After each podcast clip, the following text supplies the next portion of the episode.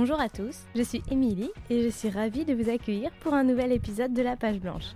Ici, je reçois des auteurs au parcours divers et inspirants, et ensemble on parle d'écriture, de leur parcours, de leur processus créatif. Mon but, c'est de donner une voix à des jeunes écrivains, de primo-auteurs, ou de mettre en lumière des romans qui m'ont particulièrement touchée. Pendant une petite demi-heure, on parle de littérature, du métier d'auteur, de ses difficultés, et bien sûr, on parle d'écriture. Avec ces discussions, j'espère ainsi partager avec vous des idées de lecture, mais aussi une bonne dose d'inspiration. J'ai pris le train ce week-end-là pour rentrer chez moi. Après quelques heures de patience à se faire brinque-baller dans un wagon aussi lent que fatigué, on peut voir se découper par la vitre la silhouette bleutée des grands volcans d'Auvergne. Si je vous raconte un peu ma vie là, c'est parce qu'elle a eu la bonne idée dernièrement de mettre sur ma route une auteure qui venait de là, de chez moi, et que j'avais la chance de venir rencontrer ici, au pied des puits endormis. Dalifara est une conteuse. Sa nourriture Les gens, la vie, la terre, le réel, sa matière, sa beauté, réel dont elle extirpe aussi bien le tragique que le poétique. Dans la vie comme dans l'écriture, Dalifara est authentique, solaire, généreuse. C'est vraiment ce qui me vient à l'esprit en tout cas quand je la rencontre. Dans cet épisode, on revient sur la jeunesse de son roman Impasse Verlaine et sur son écriture d'une manière générale. On parle de mensonges et de vérités, de manuscrits refusés et de la joie pure et pleine d'écrire. Ce week-end-là, j'ai pris une autre leçon d'écriture, mais aussi d'humilité. J'espère vraiment que cet épisode vous plaira et il est temps maintenant de laisser place à ma conversation avec Dali Farah. Bonjour Dali. Bonjour. Merci d'avoir accepté cette invitation dans le podcast et de me recevoir chez vous à Clermont-Ferrand. Je vous en prie, c'est moi qui vous remercie. On va parler euh, avec vous de votre roman Impasse Verlaine qui est sorti début avril chez Grasset. C'est ça. Alors je vais résumer un petit peu euh, le roman. Impasse Verlaine, c'est l'histoire d'une mère et de sa fille. L'histoire de Vendredi, petite fille sauvage qui court dans ces montagnes berbères dans une Algérie blessée par la guerre, avant qu'un mariage forcé ne la conduise loin de chez elle au pays des bourreaux. Et finalement, vendredi, anciennement libre, débarque en terre d'Auvergne, où elle-même devient mère un peu par la force des choses. C'est à la fois un récit sur la maternité et l'enfance, et c'est toujours fascinant de voir ce lien mère-enfant qui peut être source de toutes les émotions possibles et imaginables. Enfance, exil, identité, des sujets plutôt universels, mais qui sont pourtant racontés dans un récit complètement unique et surtout très personnel. On peut survivre à tout quand on survit à sa mère. C'est comme ça que se conclut ce qui constitue un peu le prologue de votre roman. Alors, est-ce qu'on devient vraiment euh, invulnérable lorsqu'on transcende comme ça sa relation à sa propre mère? Alors, euh, pas vraiment. La narratrice, euh, dans le dans le récit, elle prend plutôt conscience de sa vulnérabilité. En fait, la relation matricielle, elle permet de de se dire justement qu'on est fragile mais puissant, qu'on va mourir mais qu'on est vivant. Donc euh, c'est plutôt cette ambivalence dans la relation à la mère que j'ai voulu raconter. Et c'est pour ça que ça, ça commence par une naissance qui manque d'être une mort et que ça se termine par une échappée qui est une forme d'abandon. Impasse Verlaine, c'est donc le récit à la première personne, narré par la fille de Vendredi, et euh, le décor, ou plutôt le, le, contexte historique, on va dire, semble assez flou, ou en tout cas assez lointain pour que ces thèmes justement de l'immigration, du déracinement ou de l'intégration, ce soit pas non plus des, des thèmes érigés en, en, symbole, on va dire. enfin, on n'a pas l'impression que ça incarne vraiment quelque chose, et même si c'est le, le, thème du roman, et donc euh, on, reste quand même dans cette sphère de l'intime et avec la narratrice qui livre son expérience à elle. Bah c'est pour moi c'est essentiel. Moi sinon j'arrête d'écrire tout de suite. Si c'est pour faire des messages ou écrire des des, des pensums sur euh, mm. et d'abord c'est un mensonge parce qu'il n'y a que des histoires singulières. Dès qu'on commence à euh, ériger des modèles, mm. des symboles, et eh ben on ment. on et puis on on ne pense pas. C'est une écriture sans pensée, c'est une écriture sans écriture souvent, c'est du dire. Souvent, c'est juste euh, du récit euh, où le, le, le, finalement ce sont les émotions, les affects qui prennent le dessus. Euh, moi, j'écris pas comme ça. Quel que soit mon sujet, que je parle de quel que soit mon sujet, j'aime bien m'intéresser à des vies, à des vies qui sont toutes singulières. Je ne connais aucune vie qui en résume une autre. Oui, et ça, justement, on, le sent vraiment bien dans le roman, alors que euh, j'ai pu lire un petit peu en, faisant des recherches sur votre roman cette idée de. il y avait vraiment toujours ces thèmes de l'immigration qui revenaient et qui me semblaient pas aussi euh, crucial, enfin en tout cas par rapport mm. à, l'expérience personnelle. Oui, ben ça c'est souvent dans, dans l'analyse, euh, dans disons dans les textes de journalistes ou en tout cas la lecture première, il faut donner des clés mm. pour que les gens se repèrent. Donc c'est presque comme quand on a envie de ranger euh, une boîte de conserve dans un rayon de supermarché, il faut savoir où placer le livre. Donc là-dessus, au début moi ça me dérangeait, puis maintenant j'ai compris quel était l'enjeu. Et euh, ce qui est certain, c'est qu'après, quand on lit, quand les personnes lisent, les lecteurs, eux, ils savent très bien que c'est pas vrai. Et, ils ont du coup, euh, alors ils rentrent par ce biais-là ou par un autre, et c'est ce qui est important pour moi.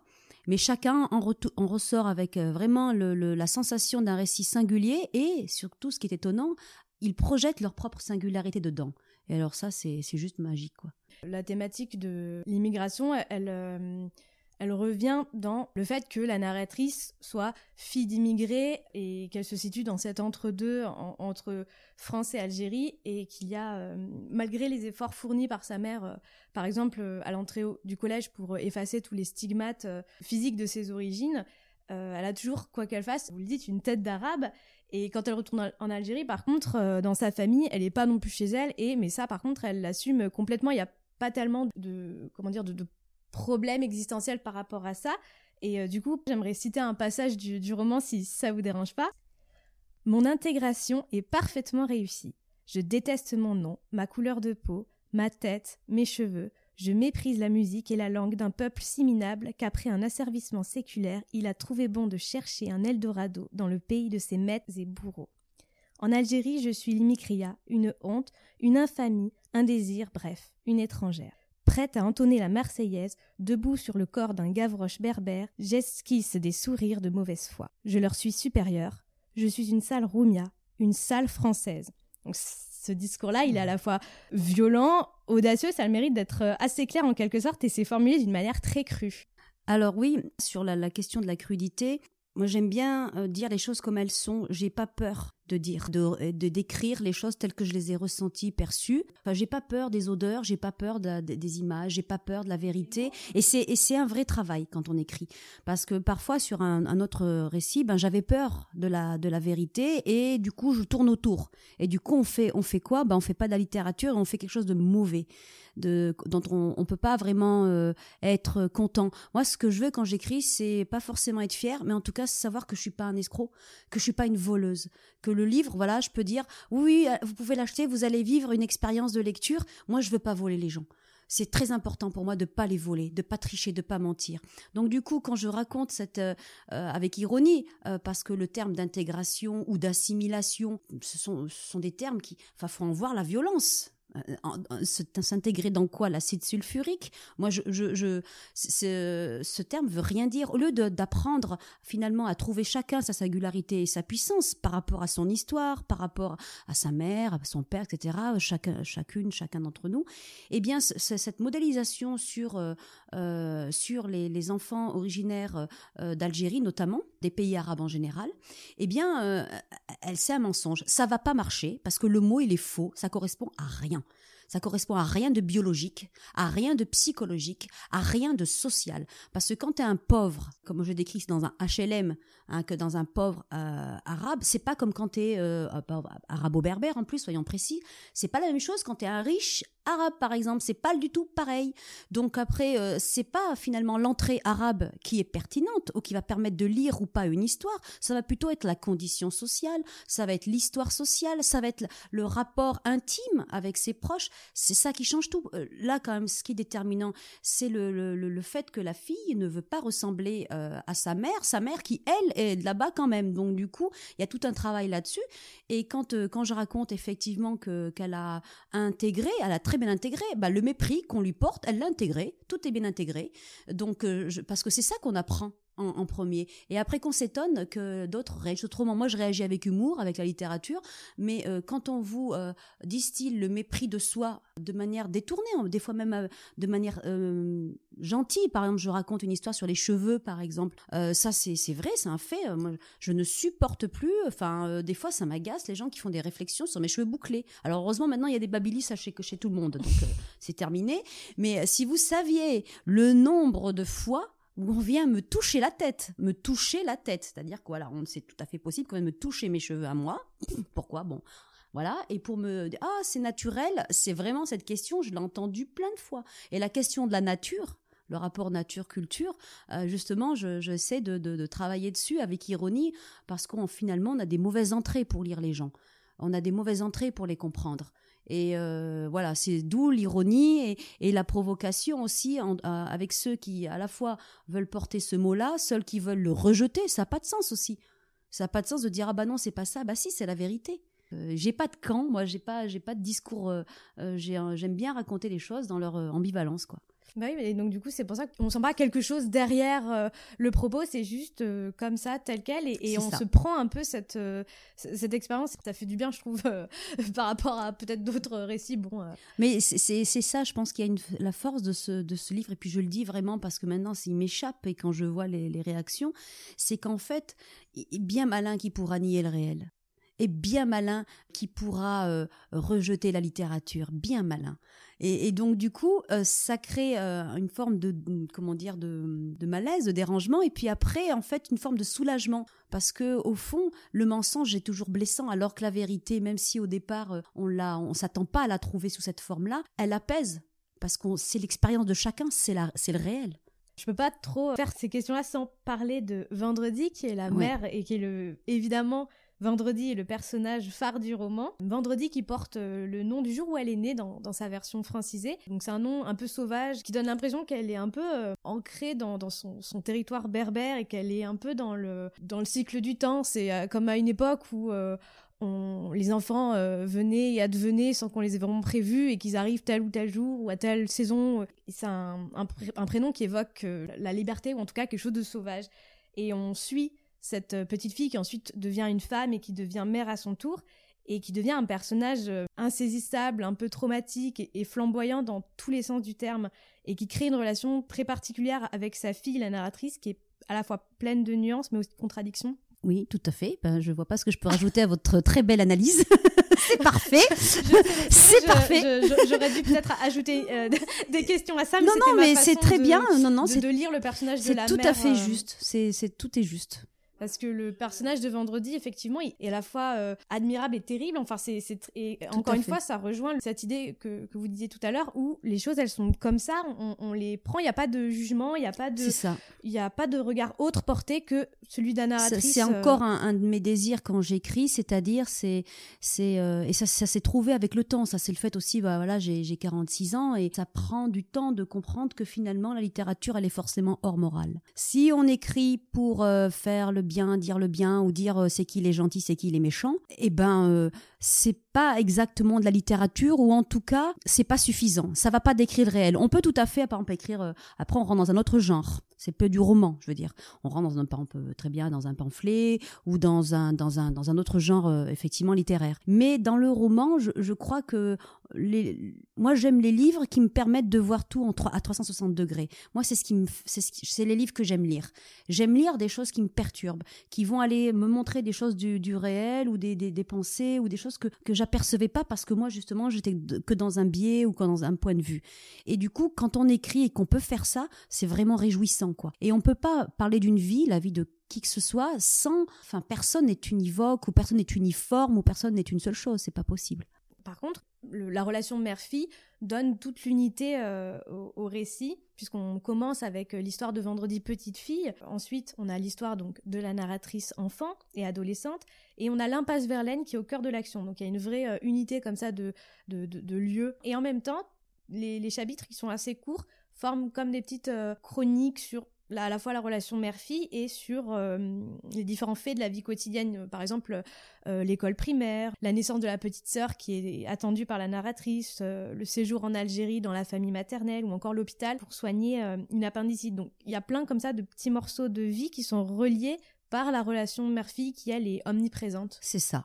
Bah, c'est exactement la construction du, du récit. C'est du roman comment je l'ai pensé, c'est-à-dire que j'avais envie, puis j'écris la plupart du temps comme ça, pas toujours, mais par des scènes, quoi. Je voulais, euh, euh, c'est en cela que c'est euh, romanesque. J'aime pas trop ce mot parce que ça veut tout dire et rien dire romanesque. C'est cette, c'est le fait d'avoir construit ça comme une sorte de course une course de faits, d'événements, de sensations, et qui court dans différents espaces qui ne sont reliés finalement que par cette intimité qui est cette relation euh, mère-fille. Et même la construction, les, les différents, on va dire, parties euh, du roman sont titrées dans, un, dans le lien entre la mère et la fille. Oui, c'est vrai. Qui forment d'ailleurs des, des sortes de sous-parties euh, mm -mm. à la fois thématiques et qui progressent dans la, la vision que la narratrice a de sa mère voilà. et de son rapport à elle. Voilà, c'est ça commence par euh, le paradis est sous le pied de la mer, qui est un donc un proverbe euh, berbère, arabo-berbère, qui veut dire que finalement le salut, on peut être sauvé que si on est bon pour sa mère, que si finalement c'est la mère qui décide du salut. Et ça c'est valable pour les fils et pour les filles. C'est vraiment donc c'est-à-dire que ça correspond à tu honoreras ton père et ta mère, c'est cette idée-là. Et euh, c'est toujours ce commandement est assez quand même terrible, je crois, pour les enfants parce que dans quelle mesure doit-on, enfin peut-on faire injonction à aimer? Et c'est ça aussi la question du, roman, c'est qu'on donne injonction aux mères, aux femmes à être mères, puis en plus à aimer leurs enfants, et après aux enfants à aimer leurs parents. Tout ça qui correspond pas du tout au réel, parce que euh, non, c'est pas vrai. Donc et puis on, on, va mythifier ça pour bien bien culpabiliser tout le monde, et après voilà, bon après c'est très bien, ça fait faire des thérapies, mais euh, mais euh, et des livres. mais euh, je crois que le voilà, j'avais envie de, de, aussi raconter ça. Et j'ai eu aussi des retours de ça. Ça c'est ça c'est bouleversant. De mères, de filles qui font me font l'aveu de leur intime justement euh, de leur intime relation et par rapport à leur culpabilité, soit parce que ce sont des mères qui ont le sentiment d'être maltraitantes vis-à-vis -vis de leurs enfants, voire de leurs bébés, j'ai eu des messages et des et euh, des filles aussi qui du coup euh, euh, m'ont raconté justement leur rapport à leur mère et qui de toute façon je lui parle pas. Je lui parle plus depuis X temps et qui en lisant ben sont ont été intrigués par par la dernière phrase du roman. C'est elle c'est pas une phrase de, de rejet et puis comme vous dites il y a pas de il y a pas de jugement et deux choses euh, qui m'ont particulièrement plu dans votre écriture, euh, vous en parliez un petit peu tout à l'heure, c'est euh, cette écriture qui est dans la vérité ou dans, le fait, c'est-à-dire que vous décrivez beaucoup de choses de manière précise et, efficace, comme si c'était des faits qui avaient simplement besoin d'être décrits justement. Il n'y a pas de, de fioriture pas de jugement comme je disais pas d'analyse psychologique ce genre de choses. Avant tout des, des faits c'est assez concret et ça fait un peu ça donne la sensation d'une voilà d'une peinture ou d'un tableau de des années 70-80 dans ce petit quartier de, de Clermont avec euh, ces gens, ces petites histoires, euh, la concierge, la voisine, euh, les petites filles, tout, enfin les, les, voilà juste des petits faits du quotidien. Qu'est-ce que, enfin vous, vous, Oui, mais c'est tout à fait. De toute façon, là c'est encore une chose qui est importante, c'est que tout commentaire tue la littérature aussi. Dès qu'on se met à commenter, alors c'est un genre aussi, mais pour moi, c'est moins efficace et surtout, ça prend en otage le lecteur et ça lui dit ce qu'il faut qu'il qu pense. Et il n'y a rien d'autre que j'aime le mieux dans une autre personne que sa propre liberté. Je peux pas avoir fait tout ce chemin pour finalement vouloir enchaîner pour vouloir pour c'est quelque chose qui me fait très peur ça de de, créer des chaînes de, de même dans ma vie perso ou dans ou d'aller m'en rajouter de je prends conscience on a celle du travail par exemple etc donc dans l'écriture aussi si je veux que celui qui lit soit libre ben je lui dis juste je lui dis juste. Et après c'est de la tendresse il fait ce qu'il veut. Ça c'est important quoi et euh, dans cette même veine réaliste, euh, en tout cas, ce qui pour moi a renforcé aussi ce sentiment de réalisme à la lecture, c'est vraiment la présence forte de la ville avec ses, lieux, ses rues, ses quartiers, donc le quartier Michelin, avec toutes les rues euh, qui le bordent, rue de la Confiance, de l'Espérance, la bibliothèque de la Croix de Néra. Donc on, se sent vraiment ancré dans un lieu, un territoire, et ça renforce à la fois donc le réalisme et aussi l'expérience personnelle de la narratrice que je mentionnais plus haut. Oui, oui, tout à fait. Et c'est l'idée, c'était aussi, euh, c'est que le récit, c'est un récit d'enfance hein, au pluriel, et euh, l'enfant commente pas. L'enfant vit l'instant T. Et c'était mon pari. Mon pari littéraire, c'est quand même d'essayer de euh, raconter et d'écrire pour qu'au moment où on le lise, eh bien, c'est comme si ça devenait. Et, ça, fait ce côté, on m'avait dit page, un peu page turner, euh, il se lit, paraît-il, euh, assez vite.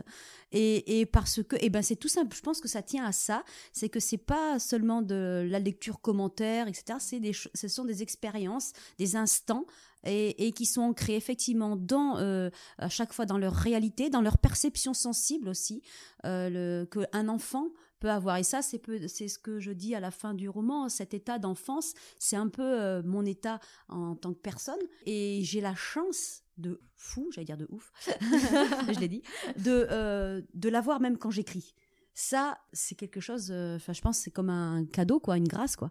Et en même temps que vous, avez une écriture euh, comme ça réaliste parce que mm, quand on dit écriture réaliste on peut s'attendre à quelque chose d'un peu un peu froid ou un peu euh, justement purement descriptif. Et ben non en fait ce qui m'a aussi marqué c'est que en même temps c'est une écriture qui est vraiment imprégnée à la fois de poésie et vraiment d'humour. Et l'emploi de l'humour et surtout de l'ironie qui, euh, qui apporte une distanciation que moi j'ai trouvé plutôt salvatrice dans les moments de grande violence. C'est assez fort ça. Je pense que là, voyez, là, ça c'est peut-être l'aspect le plus biographique, l'ironie finalement. cette, modalité euh, euh, stylistique, c'est peut-être ce qui est le plus biographique dans, qui fait le biographique du livre. C'est-à-dire que, au fond, depuis le 22 février 1973, tout le reste, tout ce que j'ai vécu, c'est du bonus. Alors quand même, il y a de quoi, il y a de quoi prendre ça comme euh, avec humour, euh, avoir de la distance. Alors je dis pas que, je suis une héroïne et que j'ai pas pleuré tout ça, c'est pas vrai.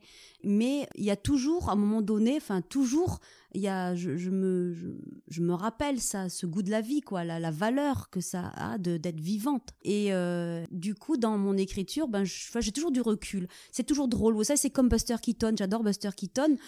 C'est, c'est, c'est, c'est voilà, tout ce qui est tragique et comique c'est euh, on va mourir donc euh, je veux dire soit je, prends ce, fait là pour m'écraser soit je le prends et je l'oublie et je vis pas soit je le prends comme factuel et je le prends et, là pour le coup c'est pour ça que je raconte je fais le lien avec la mort d'Omaira Sanchez et pour la narratrice quand on comprend relativement tôt la vulnérabilité la mortalité, eh bien, euh, ça crée une, capacité à, distancer le réel et à en jouir qui est incroyable.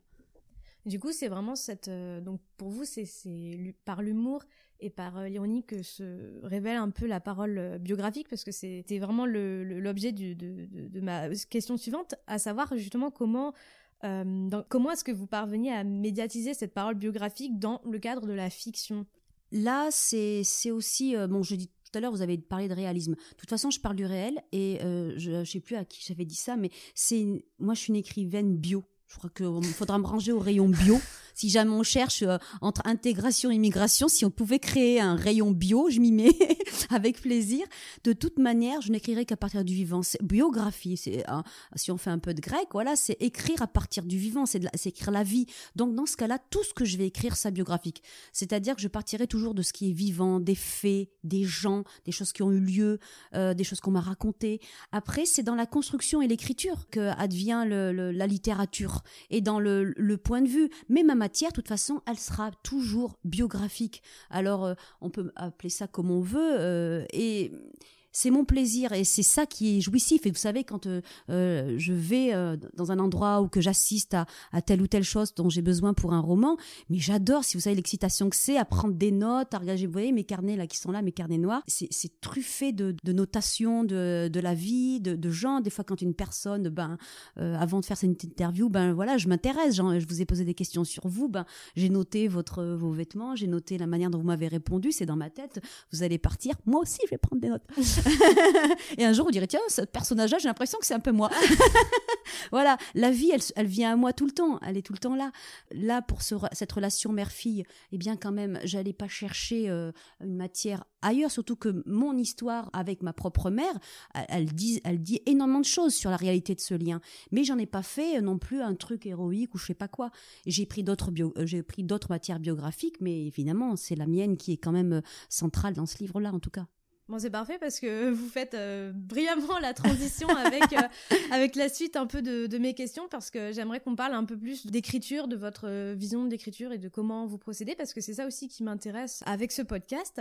On est ici donc dans votre pièce d'écriture. Moi, je trouve ça assez génial. Donc, est-ce que vous pourriez décrire un petit peu la pièce ou en tout cas, voilà, les éléments les plus importants, comment vous, vous l'avez conçue? C'est ma pièce secrète on dit, mes enfants disent que c'est la pièce secrète. Bon, alors bah, il y a un grand bureau où, enfin c'est un plateau euh, simple, voilà. Où alors il y a, j'avais trouvé là un petit truc pour poser. C'est quand je voyais là, c'est le, roman que je viens de terminer, et j'ai rentré les dernières notations dans mon ordinateur. Donc j'ai mis ce, petit pupitre pour pouvoir euh, recopier. Il y a, y a, des livres qui m'inspirent que je relis des fois. donc à droite il y a une petite bibliothèque. Il y a tous mes manuscrits refusés, vous voyez, en exclusivité pour vous. voilà. Ah oui, d'accord. ah oui, un, un tout un tiroir. Il y a tout ça aussi quand je refais un roman. Ça, c'est celui. Euh, oui, c'est vendredi. Ça, c'est Impasse Verlaine. Vous voyez, c'est toutes les fois où j'ai fait tous mes carnets. C'est tout ce qui concerne Impasse Verlaine, ça. D'accord. Ah Donc, euh, et il y a beaucoup de beaucoup de notes, de papier. Euh. Voilà. Là, c'est celui sur lequel euh, que je viens de terminer. Ça, c'est un autre manuscrit. Donc, voyez. Puis au fond là-bas, il y a un tableau. Alors ça, je pareil que c'est comme ça que font les Américains. Donc je. Ah oui, avec des post-it. Alors voilà, j'ai un tableau et ça, ça me permet. J'aime bien que ce soit fluide. Vous avez vu au niveau de la composition, j'essaie de travailler. Et en fait, ça, je. Alors il y a la langue. Ça, c'est le truc le plus difficile et c'est mon éditrice qui m'a beaucoup aidé. Mais là, c'est pour construire, je suis avec des post-it en fait. Et puis des fois, comme j'ai des flashs aussi, je note. Donc voilà, je travaille avec à partir de ça. Euh, euh, voilà, j'ai ça au fur et à mesure, euh, ça, ça, se, ça se remplit. Voilà, et vous avez mes carnets avec les notes. Et puis alors, il y a un canapé orange sur lequel nous sommes parce qu'en en fait, comme j'écris sur quand les périodes où je suis toute seule, ben j'écris n'importe quand et du coup, je, je m'endors, ben je retourne écrire. Je... Puis en face, bon, ça donne sur mon jardin. Et donc c'est très très calme et voilà. C'est vraiment la pièce qui fait rêver pour écrire. Ah oui oui oui. Et puis là j'ai mis un rideau pour vraiment être fermé. Il n'y a pas de il y a pas de connexion Wi-Fi ici. Oui oui c'est un, un luxe absolu. Et donc Impasse Verlaine, c'est votre premier roman publié. Est-ce que euh, donc j'imagine vous en avez écrit d'autres ah bah oui, vous avez vu. avant ça, euh, puisque là je vois vos, vos, manuscrits refusés. Donc depuis quand vous vous êtes mis à écrire et à quel moment bah, Impasse Verlaine est venu, euh, enfin est apparu un peu dans votre parcours d'écrivain? Alors j'ai commencé à écrire vers 10 ans, 10 11 ans, c'était j'ai fait beaucoup de poésie, je les ai aussi. ils sont là. Voilà. C'est ici tout ce que j'ai écrit quand j'étais petite. Donc voilà, là c'est mes premiers écrits. Ah oui. c'est voilà, ça c'est mes oui, Vous avez poèmes. tout euh, tout recoupé. Oui, j'avais tout euh. gardé. Là ça c'est quand j'avais 10 ans, 11 ans. Là, ça c'est mes textes. voilà, j'ai voilà, j'écrivais des trucs. Euh, voilà. Ah, les, vraiment les cahiers, euh, les cahiers. des colliers. Euh, voilà, et puis je collais des trucs comme c'était les moins chers, donc après je collais des photos dessus. Voilà, il y, a des chats et des roses. donc, et puis après il y a eu des nouvelles au lycée, elles sont là, vous voyez, c'est toutes mes nouvelles. J'ai écrit aussi des romans Old Rose, voilà.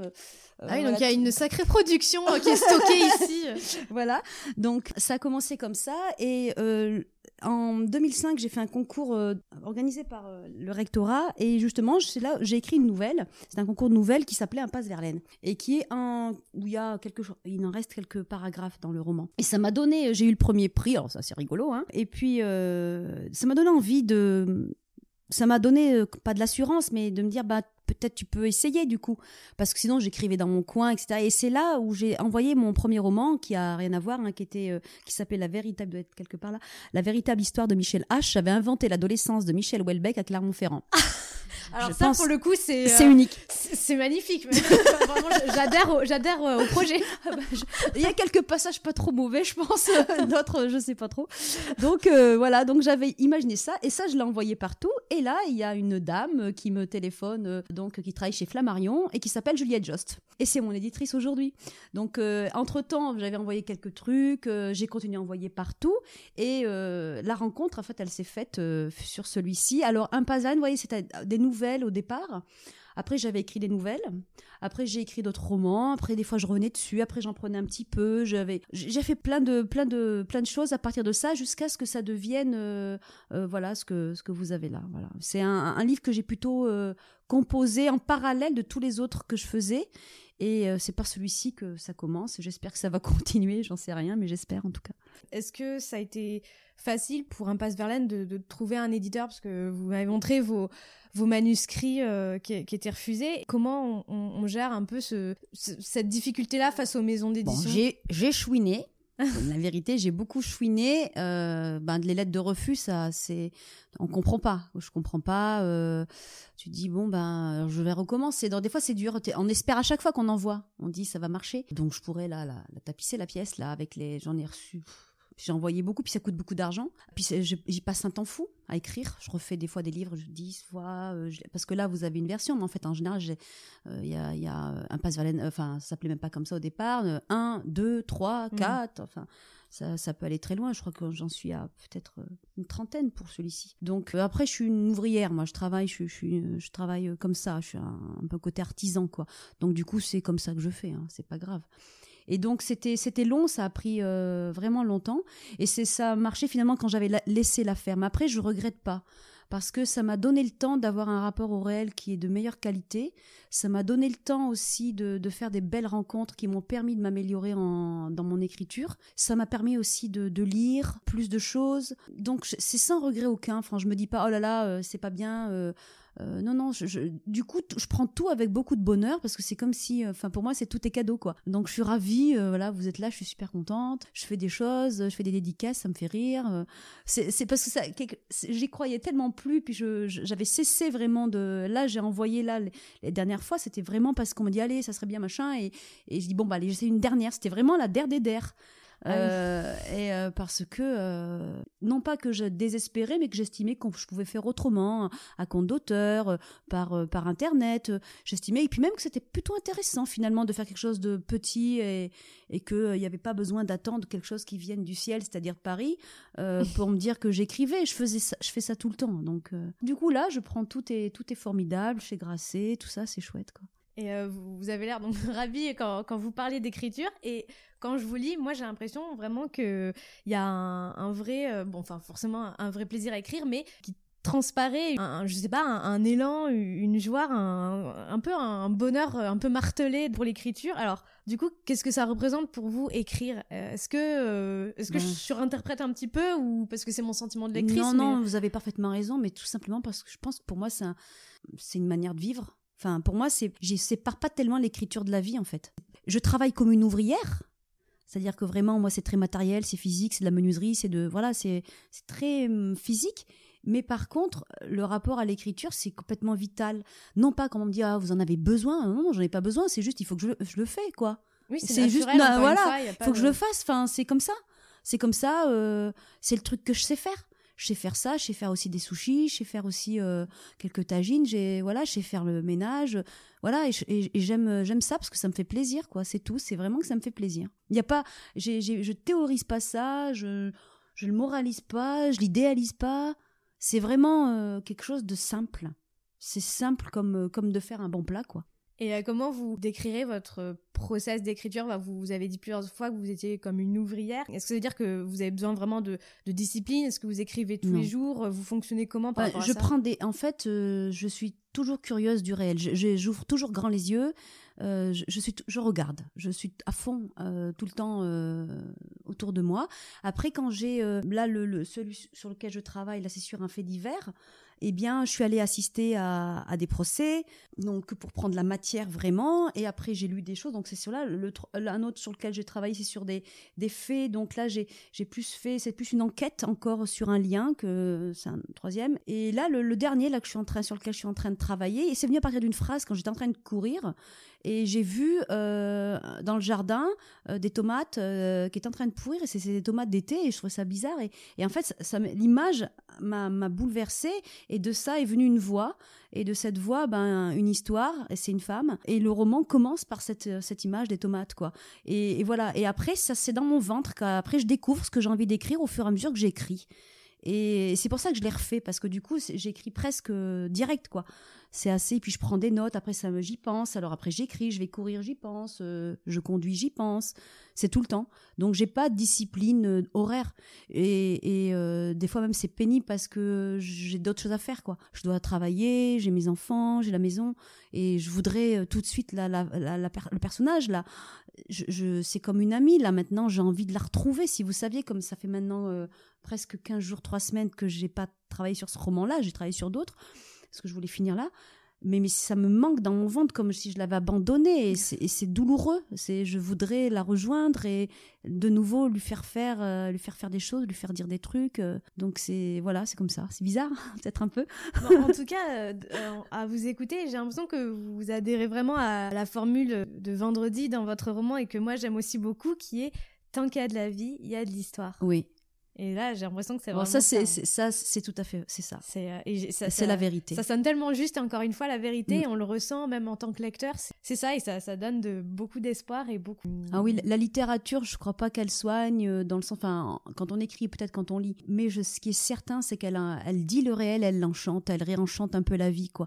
Ça donne des moments de, de, de joie. euh, et pour l'instant, je suis contente parce que les lecteurs sont, sont heureux. Et ça, ça, ça, ça- enfin, vous imaginez pas ce que je peux ressentir. C'est pour ça que quand ils, me- moi, ils me disent merci, alors moi je dis merci. Et après, on passe comme ça pendant de, de- dix- plusieurs secondes à se dire merci l'un l'autre parce que euh, c'est c'est une, folie quoi. C'est une folie de, de- que, les- que cette chose là arrive. Quand on a été seul à écrire euh, bon j'étais pas toujours dans cette belle jolie, jolie pièce.